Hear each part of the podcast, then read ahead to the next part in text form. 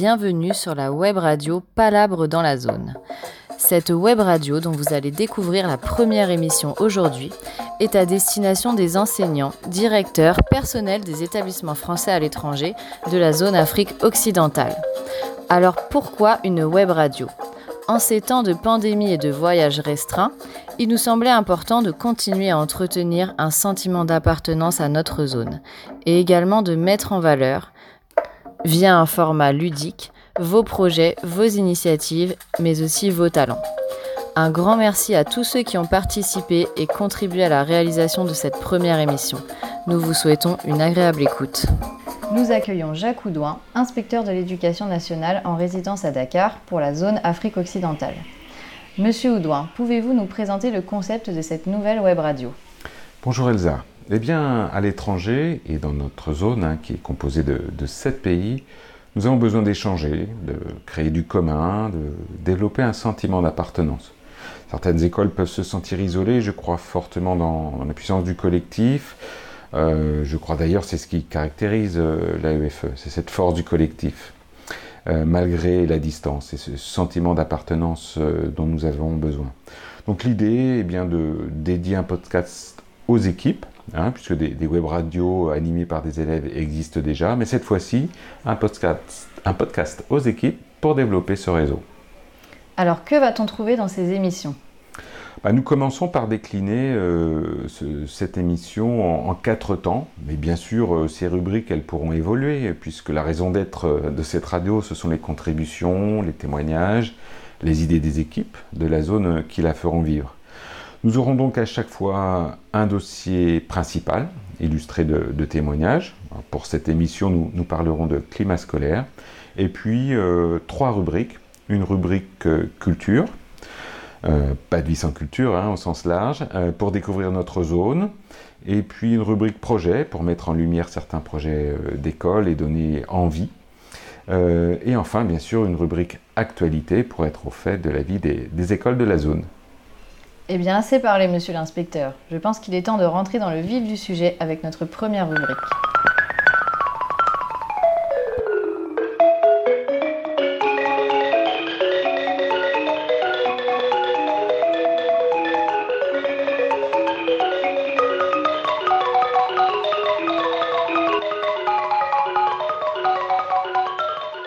De notre émission Palabre dans la zone est Marion Traoré, auteur de Paratou, un parapluie en brousse, où l'histoire de Sékou, fils d'un chef de village africain, ramenant un beau jour un parapluie du marché.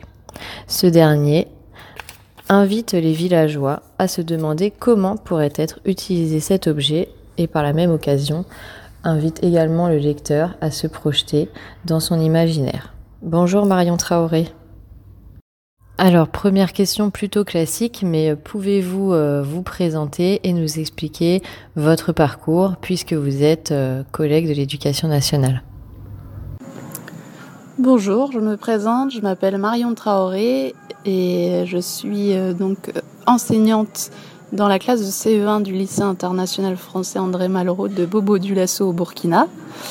J'ai deux petites filles et je suis mariée à un Malien qui se trouve être le professeur de PS de l'école.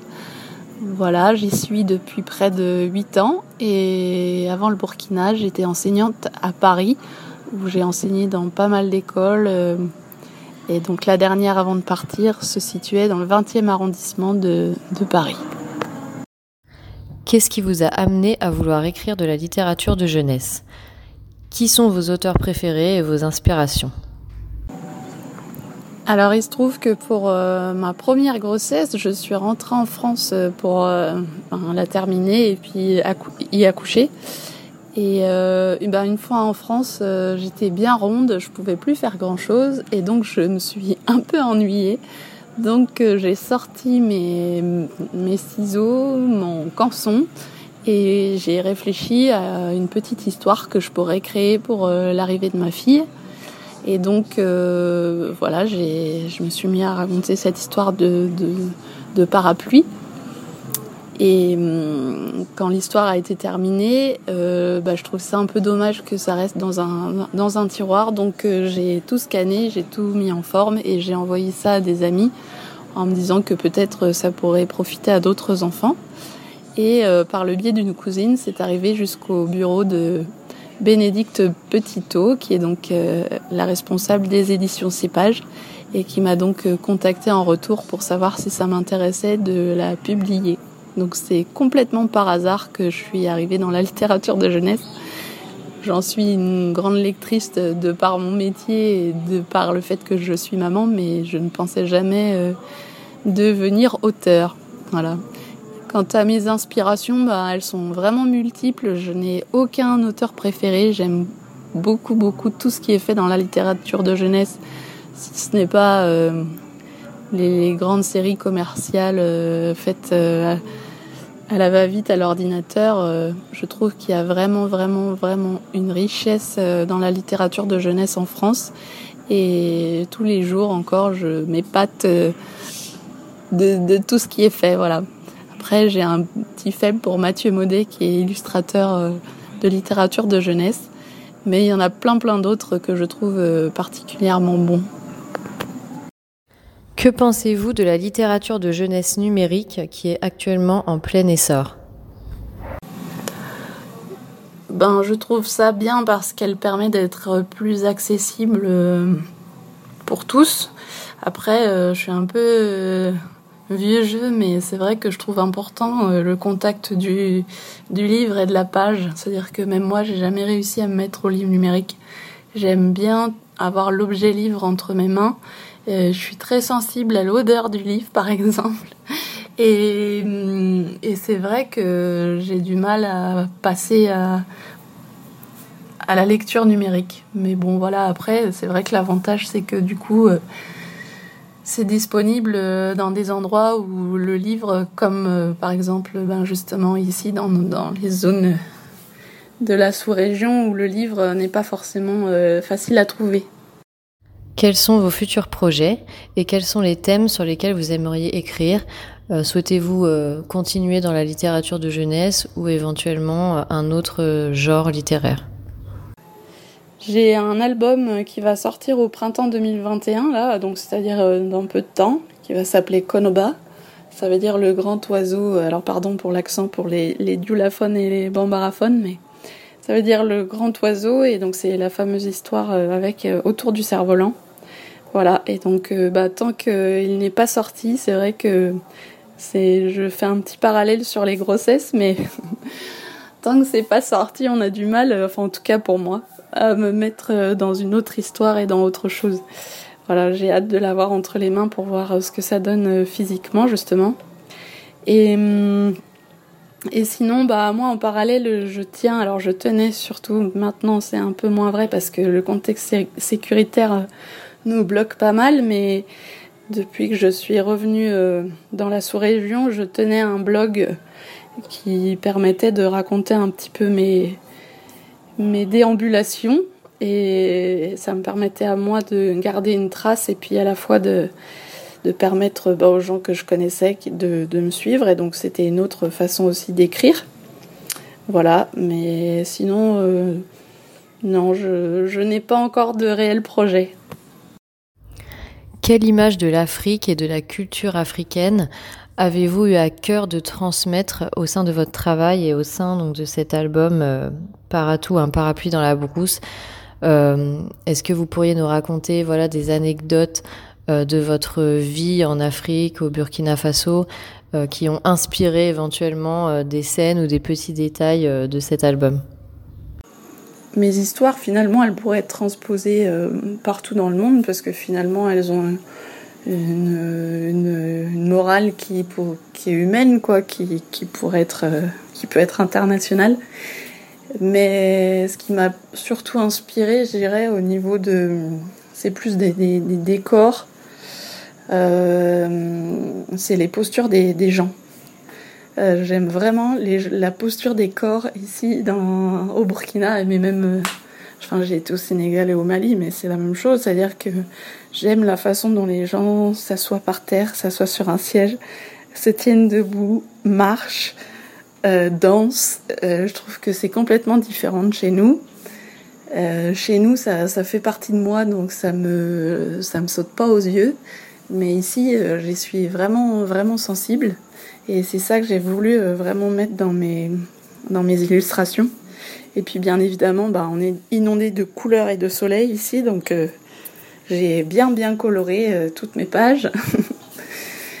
et ça me semble important en fait de, de montrer justement tout ce qui est beau j'avais envie de faire un bel objet, enfin un, beau livre, un bel objet livre euh, qui parle de, la, sous-région parce que je dirais pas de l'Afrique parce que je connais pas du tout l'Afrique euh, du Nord, l'Afrique de l'Est, l'Afrique centrale, du Sud.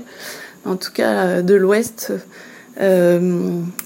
j'ai envie de participer à cet élan dans la littérature de jeunesse qui est de faire des histoires qui se passent ici avec des enfants qui, sont contents, avec des choses heureuses qui s'y passent. Et hum, parce que ça m'avait marqué en fait de voir que les enfants dessinent ici la lune droite, enfin le croissant debout, alors qu'on le voit tout le temps couché. Et quand on leur demande de dessiner une ville, ils font vite euh, des maisons avec des toits pointus, alors qu'en ville, euh, autant en village, les cases, on peut voir des, toits pointus, mais en ville, on voit que des, tôles, euh, tout est plat, quoi. Et je m'étais dit, bah dis donc, ils sont en fait bombardés d'images qui viennent d'ailleurs et pas tellement d'ici. Donc voilà, j'avais envie de montrer des belles choses d'ici. Voilà. Et quant aux anecdotes, bah, c'est sûr que oui, on, en a en tête quand on, crée son histoire. Par exemple, la cabine pipi, bon, bah, tous ceux qui ont déjà voyagé en bus dans la sous-région, ils savent bien, en tout cas pour les femmes, que c'est pas toujours simple. Euh, au Sénégal, une fois, on s'était arrêté euh, en plein milieu d'un d'un village. Il y avait une espèce de paillasse à moitié transparente, donc c'est que les hommes qui allaient. Avec les femmes, on avait dû euh, courir dans le village pour trouver où aller. Et puis au Burkina, une fois, c'est pareil, j'avais demandé au chauffeur de s'arrêter et puis il avait, continué, il avait dépassé un village et s'est arrêté à, des endroits où, à un endroit où les buissons ne devaient pas dépasser les 90 cm. Donc les femmes ici, elles ont déjà prévu le coup, elles ont leur panne dans leur sac pour pouvoir faire pipi euh, debout. Mais moi je ne savais pas encore, donc j'avais dû m'éloigner euh, bien loin en espérant euh, qu'on ne me verrait pas. Et quand j'étais remontée dans le bus, j'avais demandé à mon mari si c'était bon, que j'avais été assez discrète. Et il m'avait dit, bah oui, depuis le bus, on n'a rien vu, mais les enfants derrière toi, ils ont dû voir la lune de près. Donc voilà, ça m'a un peu traumatisée.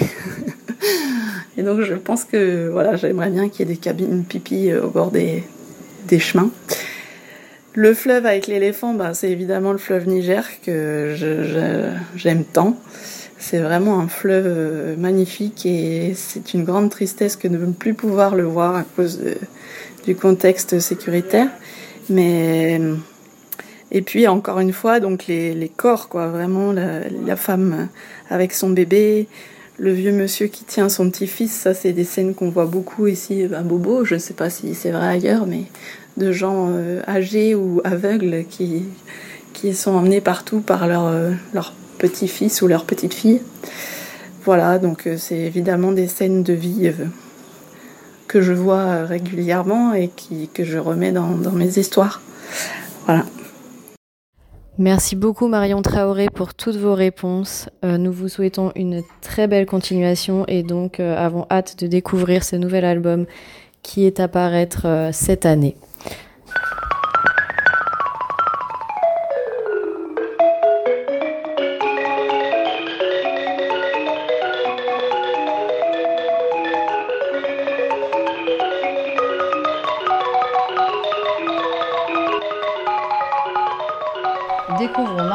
Un projet initié au mois de septembre au lycée Mermoz de Dakar.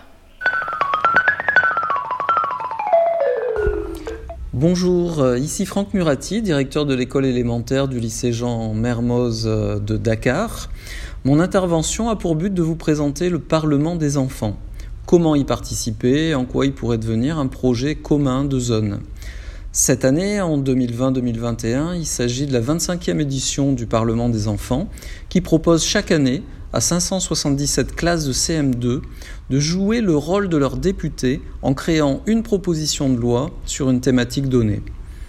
Comme il y a 577 députés, il y a 577 classes en France, dans les dom-toms et hors de France, qui y participent chaque année.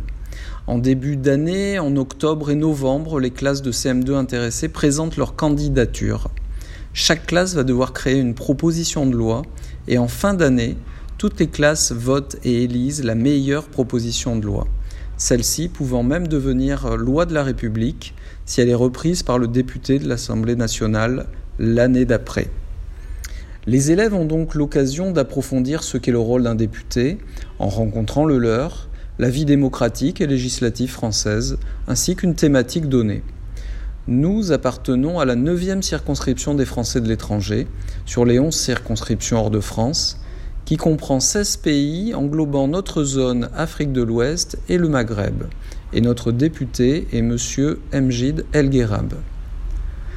Sur les deux classes de la circonscription qui ont été choisies cette année, il y en a une au Maroc et une dans notre lycée français, le CM2 de Céline Cadra du lycée Jean Mermoz. Elle vous explique d'ailleurs dans Palabre dans la zone de sa candidature à la rédaction de la loi ce que lui a apporté cette aventure en termes de pédagogie de projet et comment elle a pu approfondir euh, l'éducation au développement durable, puisque la thématique euh, pour laquelle il fallait créer une loi était l'alimentation durable et équilibrée. J'ai moi-même, en tant qu'enseignant, dans le passé, participé à plusieurs de parlements des enfants, et ça a toujours été une aventure passionnante, une source de grande motivation pour les élèves. Elle permet de développer tout au long de l'année une pédagogie de projet, porteur de sens, et c'est aussi une véritable instruction civique, réelle, grandeur nature ce, partage a non seulement pour but de vous faire connaître le Parlement des enfants, mais aussi de susciter des candidatures pour l'an prochain. Et même s'il n'y a qu'une classe de CM2 dans la zone sélectionnée chaque année, je pense qu'il serait possible que davantage de CM2 travaillent en parallèle sur la thématique donnée, sur ce qu'est le rôle d'un député, la vie législative en France.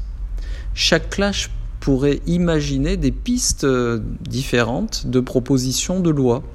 Et au final, la classe, la seule classe sélectionnée, en s'inspirant de toutes les propositions des autres classes, ferait celle qui lui semblerait le meilleur, tout en représentant toute la zone. Ainsi, il pourrait s'agir d'un véritable projet de zone chaque année, pour autant de CM2 qu'il voudrait. Car ce qui est le plus dur d'expérience, c'est d'abord la bonne idée euh, de la proposition de loi qui répond à une vraie problématique de société, à un vrai besoin. Une classe seule est sélectionnée au Parlement, mais ça peut être une autre classe de la zone qui a l'idée de génie et qui euh, va inspirer euh, celle qui pourra la, conduire euh, jusqu'au Parlement. Et plusieurs classes de la zone donc peuvent travailler chaque année sur le sujet choisi en partageant aussi des ressources et des expériences. En mai, nous saurons quelles seront les cinq classes lauréates nationales sélectionnées par un jury national. Il y aura d'ores et déjà trois classes du territoire national, une classe des territoires d'outre-mer et une classe des établissements français de l'étranger. Comme il y a 11 circonscriptions, deux euh, classes choisies par zone, on peut dire qu'il y a une classe, euh, une chance sur 22 eh bien, d'être la classe lauréate. Puis en juin, les élèves vont élire la meilleure proposition de loi sur les cinq après les avoir discutées. Bien sûr, ce n'est pas gagner qui est le plus important.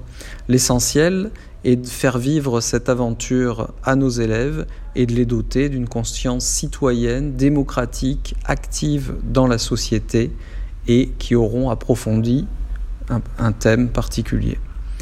Euh, la loi, même si elle n'est pas élue, peut aussi être déployée localement, être diffusée pour influencer ceux qui la trouveront pertinente, ici ou dans le monde. Voilà. Céline Cadra et moi-même restons à votre disposition pour toute question et vous retrouverons au prochain épisode où vous découvrirez la loi proposée par les élèves. Au revoir. Bonjour, je m'appelle Céline Cadra, je suis enseignante euh, dans la classe de CM2D et je voulais vous parler aujourd'hui du Parlement des enfants. Nous avons participé donc à ce Parlement des enfants. C'est une grande aventure qui permet aux élèves de créer une loi, une proposition de loi sur un sujet donné. Cette année, c'était alimentation durable et équilibrée. Et, donc voilà, il, participe à la vie démocratique, il propose des lois avec des articles et, euh, un exposé des motifs. Pour, euh, euh, s'inscrire à ce Parlement, il fallait déjà faire notre candidature. Donc quand j'ai présenté le projet aux élèves, ils étaient ravis. L'idée hein, de faire eux-mêmes une loi, proposer une loi alors que euh, ce ne sont que des enfants, euh, ça, les, euh, ça les a beaucoup enthousiasmés. Et donc nous avons fait une lettre de candidature que nous avons envoyée à l'Assemblée nationale. Dans cette lettre de candidature, nous avons exprimé notre désir de participer à cette aventure, mais aussi notre intérêt pour le sujet, hein, qui était donc alimentation durable et équilibrée. Hein. Donc les enfants étaient très enthousiasmés par, euh, par ce sujet-là. Donc une fois qu'on a fait notre lettre tous ensemble, nous avons travaillé, euh, moi à l'ordinateur et euh, eux à me proposer des choses, des arguments pour qu'on soit choisi. Hein.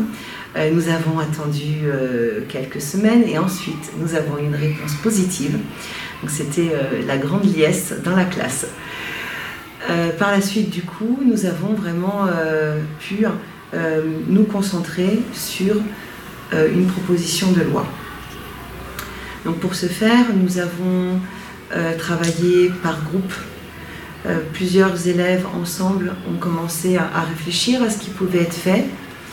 Nous avons rencontré dans ce cadre-là Monsieur Pam, fondateur du REDES, qui donc au Sénégal s'occupe de créer des éco-villages, dans le nord notamment, dans tout, le, dans tout le, pays du Sahel, à la frontière de la Mauritanie.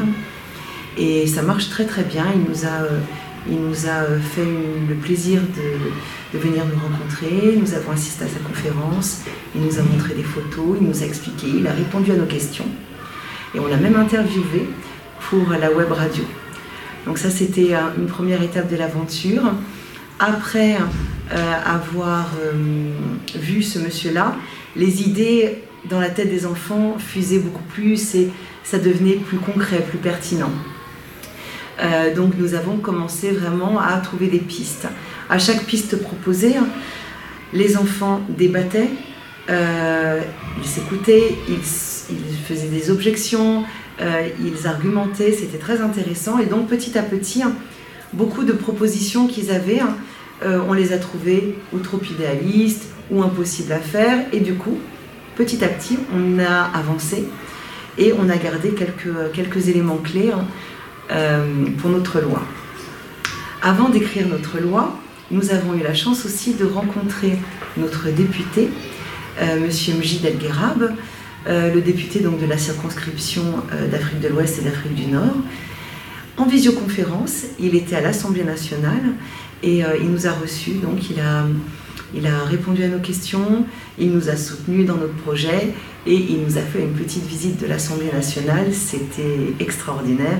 Les enfants, euh, je crois que beaucoup d'enfants se sont dit Oh, tiens, je serais bien député, moi. Donc ça leur a beaucoup, beaucoup plu. Et, euh, il nous a euh, accueillis avec beaucoup de simplicité, beaucoup de bienveillance. C'était vraiment un échange très, très agréable qui a, qui a beaucoup plu aux enfants. Et donc après cette rencontre, on a finalisé notre projet euh, et, euh, et, nous l'avons envoyé vendredi 5 février. Et nous attendons maintenant la réponse euh, qui ne sera pas avant le mois d'avril ou de mai, quelque chose comme ça.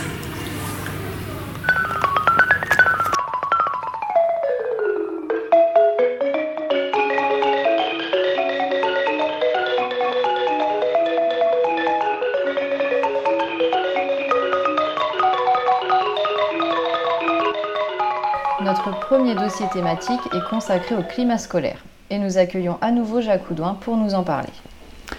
En effet, euh, premier dossier thématique consacré au, climat scolaire, et je crois que symboliquement, euh, commencer par ce sujet, c'est montrer combien nous y attachons de l'importance. Alors bien sûr, hein, nous pourrions y consacrer des heures, mais il s'agit euh, ici en fait de, faire naître euh, la curiosité, de déconstruire certaines euh, représentations. Mais pourquoi parler de climat scolaire quand finalement tout va bien? Alors vous avez raison, mais je crois qu'il est plus facile d'en parler quand, cela va bien. on associe trop, souvent hein, cette question à l'éducation prioritaire en France. Pourtant, les études d'au moins une dizaine d'années montre l'impact sur la qualité des apprentissages et sur la réussite scolaire dans tous les domaines et, dans toute, toute école. L'OCDE a d'ailleurs quantifié à près de 25% de, gains euh, de réussite euh, avec un climat, de, climat scolaire apaisé. Mais finalement, l'appréciation du climat scolaire n'est-elle pas un peu subjective et différente selon les individus? Elle est également très liée à la question du bien-être. Alors c'est précisément l'erreur à ne pas commettre. Hein. Euh, ce n'est pas moi qui le dis, hein, mais c'est Éric de Barbieux, un professeur des universités, qui a dédié beaucoup de, ses travaux à cette question. Alors le bien-être participe bien sûr au climat scolaire, euh, mais la démarche euh, s'attache à des actions d'organisation pour améliorer le point de vue, non pas des individus, mais des groupes d'acteurs. Le climat scolaire, c'est pas simplement la bienveillance pour les élèves ça renvoie aussi à, beaucoup aux relations entre adultes. Euh, la recherche d'ailleurs montre que le principal facteur de risque et de stress parmi les, personnels de l'éducation ne tient pas dans leurs relations aux élèves, mais dans les relations entre collègues. Le principe ici, c'est bien de travailler sur toutes les relations, c'est-à-dire non pas uniquement celles entre les élèves, entre élèves, mais celles entre professeurs, mais aussi celles entre les élèves et les professeurs, ou encore celle avec les personnels d'accueil ou les personnels euh, présents dans l'école. Euh, connaît-on les facteurs qui influencent la qualité du climat scolaire? Alors on considère qu'il y a sept facteurs. Alors par ordre d'importance, le premier, euh, c'est ce qu'on appelle la stratégie d'équipe. Hein. C'est le facteur le plus déterminant sur lequel on réfléchit sur la cohérence et la cohésion de l'équipe. Le deuxième facteur, euh, c'est euh, la justice scolaire. Hein. C'est tout ce qui est au cœur des relations entre élèves et enseignants, qui a trait euh, aux sanctions, aux règlements dans un établissement. Le troisième, il est plutôt lié au problème de violence et de harcèlement. Alors, dans nos établissements, c'est plutôt la question du, du harcèlement pour laquelle on peut être concerné. Euh, on sait que c'est vraiment seuls des plans de prévention des violences et du harcèlement qui peuvent permettre un développement, euh, de développer un sentiment de sécurité chez, les élèves. Le quatrième facteur, bah, c'est la coopération entre élèves. On sait aussi que certaines pédagogies sont plus favorables que d'autres, un climat de, classe. Euh, mais c'est vrai que la coopération entre élèves est exigeante et rigoureuse en termes de, mise en place et de respect de règles du travail. Cinquième facteur, c'est la coéducation. C'est le facteur qui renvoie la confiance que peut avoir un, enfant entre euh, un enfant dans les adultes qui l'entourent. Euh, assez proche aussi, le sixième facteur, c'est ce qu'on appelle les euh, pratiques partenariales, c'est-à-dire tout ce qui concerne les animateurs, les personnels, dans l'école, voire à l'extérieur de l'école, et dans quelle manière on, travaille avec eux euh, en cohérence et en cohésion, ce qui va diminuer le risque de développement de, là aussi, conflit de loyauté pour l'enfant entre son lieu de vie et l'école. Et enfin, le dernier facteur, euh, ben, c'est la qualité de vie à l'école, qui renvoie euh, aussi bien au cadre de vie qu'à la qualité de l'accueil, à la convivialité scolaire, à la qualité du bâti scolaire, etc. Alors un premier exemple de ce travail sur le climat scolaire nous vient justement du lycée Mermoz avec la mise en place de médiateurs. Concernant le climat scolaire, je désirais vous présenter ce que nous avons entrepris cette année en direction de la formation de médiateurs. Le conseil d'école l'an passé en avait émis le désir, mais l'une des difficultés pour moi en tant que directeur était de savoir euh, comment l'organiser. J'ai découvert que dans notre établissement, euh, dans le secondaire, au collège et au lycée, il y avait déjà des médiateurs qui avaient été formés à la fois par une enseignante Estelle Diop, qui avait fait de la communication non violente, et avec euh, la CPE Nathalie Gilbert, qui avait même créé une, un groupe, une association des médiateurs qui s'appelle On est ensemble. J'ai découvert que ces médiateurs du secondaire, en discutant avec eux, auraient beaucoup aimé avoir des médiateurs dans le primaire quand ils s'y trouvaient, mais ce n'était pas le cas. Alors, ils ont proposé par Cœur pour le primaire, d'aller leur présenter euh, leur rôle et euh, de euh, susciter des candidats et voir participer à leur formation. Tout s'est fait pendant la semaine des lycées français et les médiateurs du secondaire ont sensibilisé tous les élèves contre le harcèlement en faisant dans la cour un débat mouvant. Chose que je ne connaissais pas, mais ce concept de débat mouvant, on peut le découvrir sur Internet. Il s'agissait en fait euh, que tous les élèves euh, euh, observent assis 40 autres élèves qui ont été volontaires pour participer à ce débat mouvant, qui ont été mis en ligne debout. Et les consignes de la part des médiateurs étaient de leur dire, si on s'est déjà moqué de vous, avancez d'un pas, si vous vous êtes déjà moqué de quelqu'un, vous reculez d'un pas et euh, une vingtaine de questions sur le thème du harcèlement et de tous les soucis qu'on peut rencontrer euh, de violence verbale, physique ou d'attitude ou de comportement euh, en classe et à l'école. Ce débat mouvant a été observé donc par toutes les, les élèves et leur a fait prendre conscience des souffrances qu'ils subissent quelquefois au quotidien, ou qui font subir aux autres sans euh, quelquefois même euh, euh, y prêter attention ou en avoir vraiment conscience. Et suite à ça, les médiateurs leur ont dit qu'ils seraient volontaires pour les accompagner et pour les former avec les, formatrices déjà citées s'il y avait des candidats prêts à poser leur candidature. Et c'est ce qui s'est fait et des médiateurs euh, fraîchement euh, formés eh bien, vont euh, bientôt être déployés et accompagnés dans leur nouveau rôle. On a émis l'idée que leur première mission, pour faciliter leur tâche, serait, après avoir repéré dans chaque classe des élèves qui seraient en fragilité ou qui vivraient mal les temps de récréation, eh bien, euh, seraient euh, confiés à ces médiateurs selon un planning et euh, ils auraient mission de leur témoigner bienveillance et empathie pendant les temps de, récréation. Voilà, donc ce mouvement de médiateurs est tout naissant.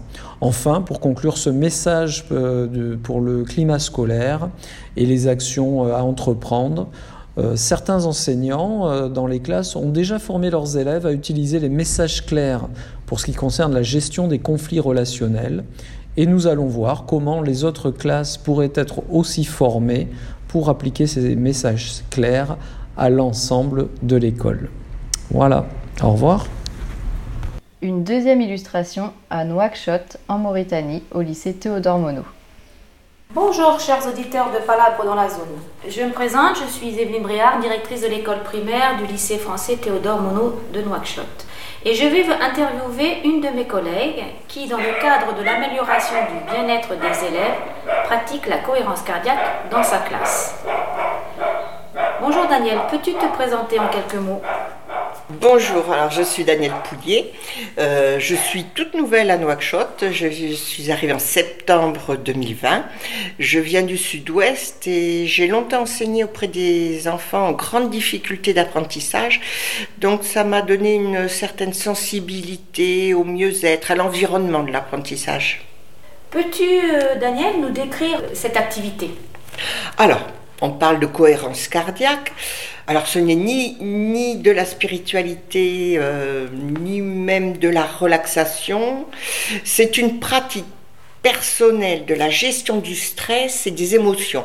C'est surtout et principalement un exercice respiratoire basé sur une respiration ample, régulière en un temps donné. Alors certains l'appellent respiration 3-6-5, c'est-à-dire euh, trois fois par jour, six respirations par minute, euh, cinq minutes. Et dans le milieu scolaire, on va parler plutôt de respiration guidée. Voilà. Quel est l'objectif de cette activité? Alors, l'objectif de la cohérence cardiaque ou de la respiration guidée, c'est d'apporter un apaisement avec euh, tous les bénéfices que cela peut avoir sur euh, l'apprentissage. Alors, un apaisement du climat de la classe, c'est-à-dire un apaisement de l'enseignant et des élèves cette respiration euh, permet d'avoir, euh, d'identifier déjà son, sa, situation de stress euh, lorsqu'elle est présente, et ensuite de la contrôler dans des situations de classe, tout simplement.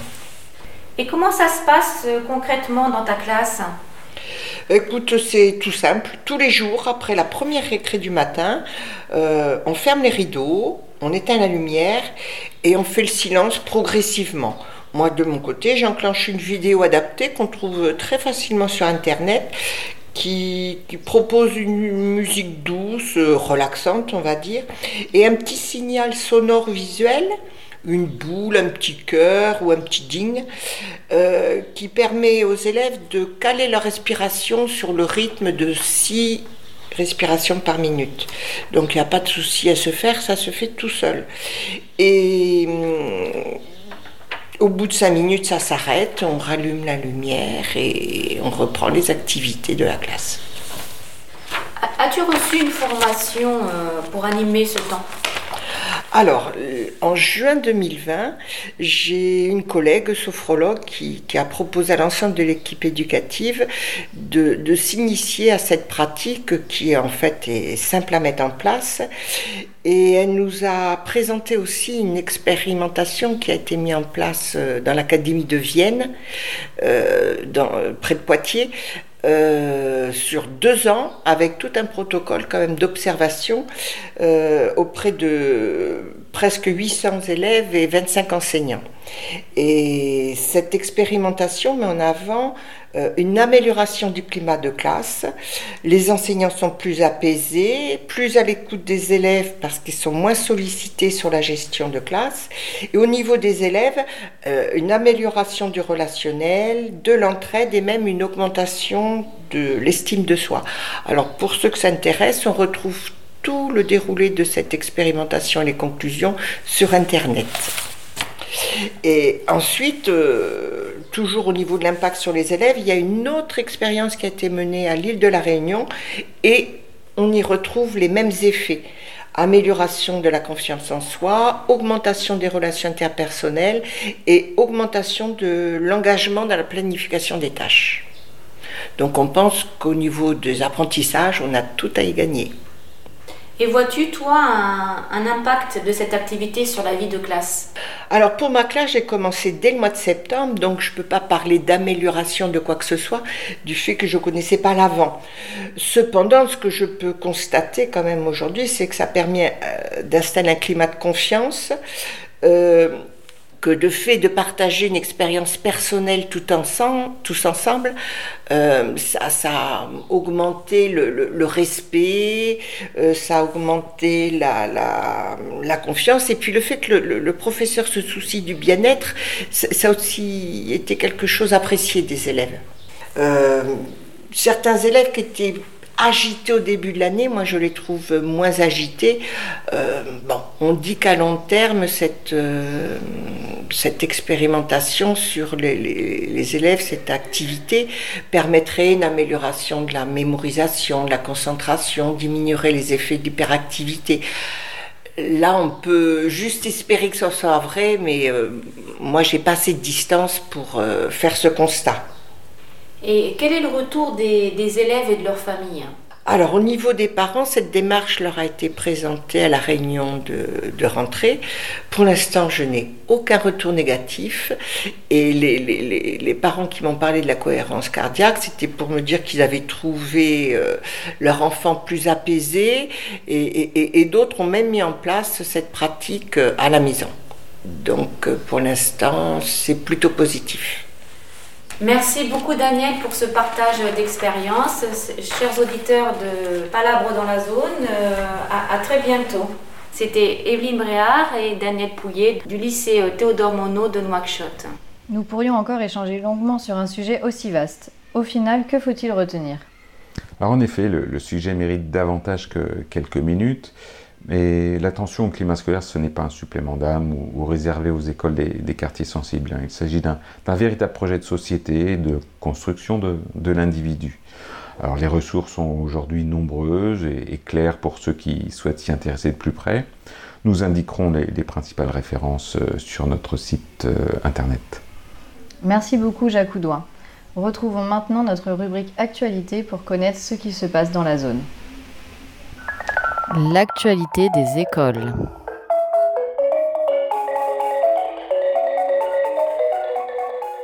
L'actualité des écoles de la zone Afrique occidentale en mars 2021. L'école Cours Sainte-Marie de Anne de Dakar a organisé la semaine du développement durable du 1er au 5 mars. Au programme, exposition et projection de films, signature d'une convention de partenariat avec le ministère de l'Environnement et le lancement du défi vert de la semaine, la Minute Verte, une minute durant laquelle les élèves doivent ramasser les déchets à proximité. Une belle initiative que nous saluons. Les élèves de CE1 de l'école franco-sénégalaise de Fan, ainsi que les grandes sections de l'école française de Dakar-Almadi, ont participé le 4 mars dernier à la deuxième séance de Morning Coding, donc matinée du code, autour de la programmation et des algorithmes. Ces ateliers ont été très appréciés par les élèves qui ont hâte, dans les prochaines séances, d'utiliser les robots mis à disposition par l'inspection. Les lycées Liberté de Bamako et Albert Camus de Conakry ont tenu à célébrer comme il se doit la journée internationale du droit des femmes le 8 mars, en proposant différentes actions comme des expositions ou des lectures. Le personnel et les élèves du lycée Albert Camus ont également choisi d'opter pour un dress code blanc pour cette journée. Au Cap Vert, l'école internationale des Alizés proposait jusqu'au 12 mars un concours de création du nouveau logo des t-shirts de l'école. Ce concours était ouvert aux élèves du primaire, du secondaire, mais aussi au personnel. Nous avons hâte de découvrir quel logo a été finalement choisi. Les élèves de l'école française de Dakar Almadi ont effectué le 10 mars dernier leur deuxième exercice de confinement de l'année, exercice qui a été préparé en classe grâce à l'étude d'albums dans lesquels les personnages doivent s'enfuir, se cacher, se barricader, comme par exemple le conte traditionnel des trois petits cochons. La journée du 10 mars était également une belle journée pour les élèves du lycée André Malraux au Burkina Faso, car tous les cycles ont participé à la sortie cinéma. Au programme, le film d'animation Minuscule pour le cycle 1, le film Jour de fête de Jacques Tati pour le cycle 2 et les temps modernes de Chaplin pour le cycle 3. De beaux projets sont également à venir au mois de mars. Au Sénégal, tout d'abord, la finale des ambassadeurs en herbe du lycée Jean Mermoz de Dakar aura lieu du 13 au 20 mars. L'école française de Dakar Almadi participera à la fête du court métrage le 26 mars. Donne-moi un la, donc sur le thème film d'animation et musique. En Guinée, le lycée Albert Camus de Conakry proposera plusieurs actions. Tout d'abord la semaine de la francophonie du 13 au 21 mars, avec des dictées et d'autres actions sur l'ensemble du lycée. Un rallye mathématique pour le cycle 3 sera également organisé sur le thème mathématiques et société. Et enfin, le samedi 27 mars aura lieu la finale de Questions pour un champion, avec les représentants de CM1, CM2 et 6e, ainsi que les représentants d'autres écoles. Au Burkina Faso, le carnaval du lycée André Malraux aura lieu le 17 mars, l'occasion de brûler l'affreux bonhomme Coronum 19 et avec lui, nous l'espérons, tous les malheurs de 2020. Enfin, pour tous les établissements, le Printemps des Poètes 2021 aura lieu du 13 au 29 mars. Rendez-vous le mois prochain pour de nouvelles actualités des écoles. Voilà, notre émission se termine. Nous espérons qu'elle vous a plu nous attendons vos retours, vos idées, vos contributions ou vos témoignages. Nous remercions toutes les personnes ayant contribué à la réalisation de ce premier podcast. Notre prochaine émission sera consacrée aux élèves à besoins éducatifs particuliers. N'hésitez pas à nous contacter si vous avez des témoignages à apporter. D'ici là, portez-vous bien.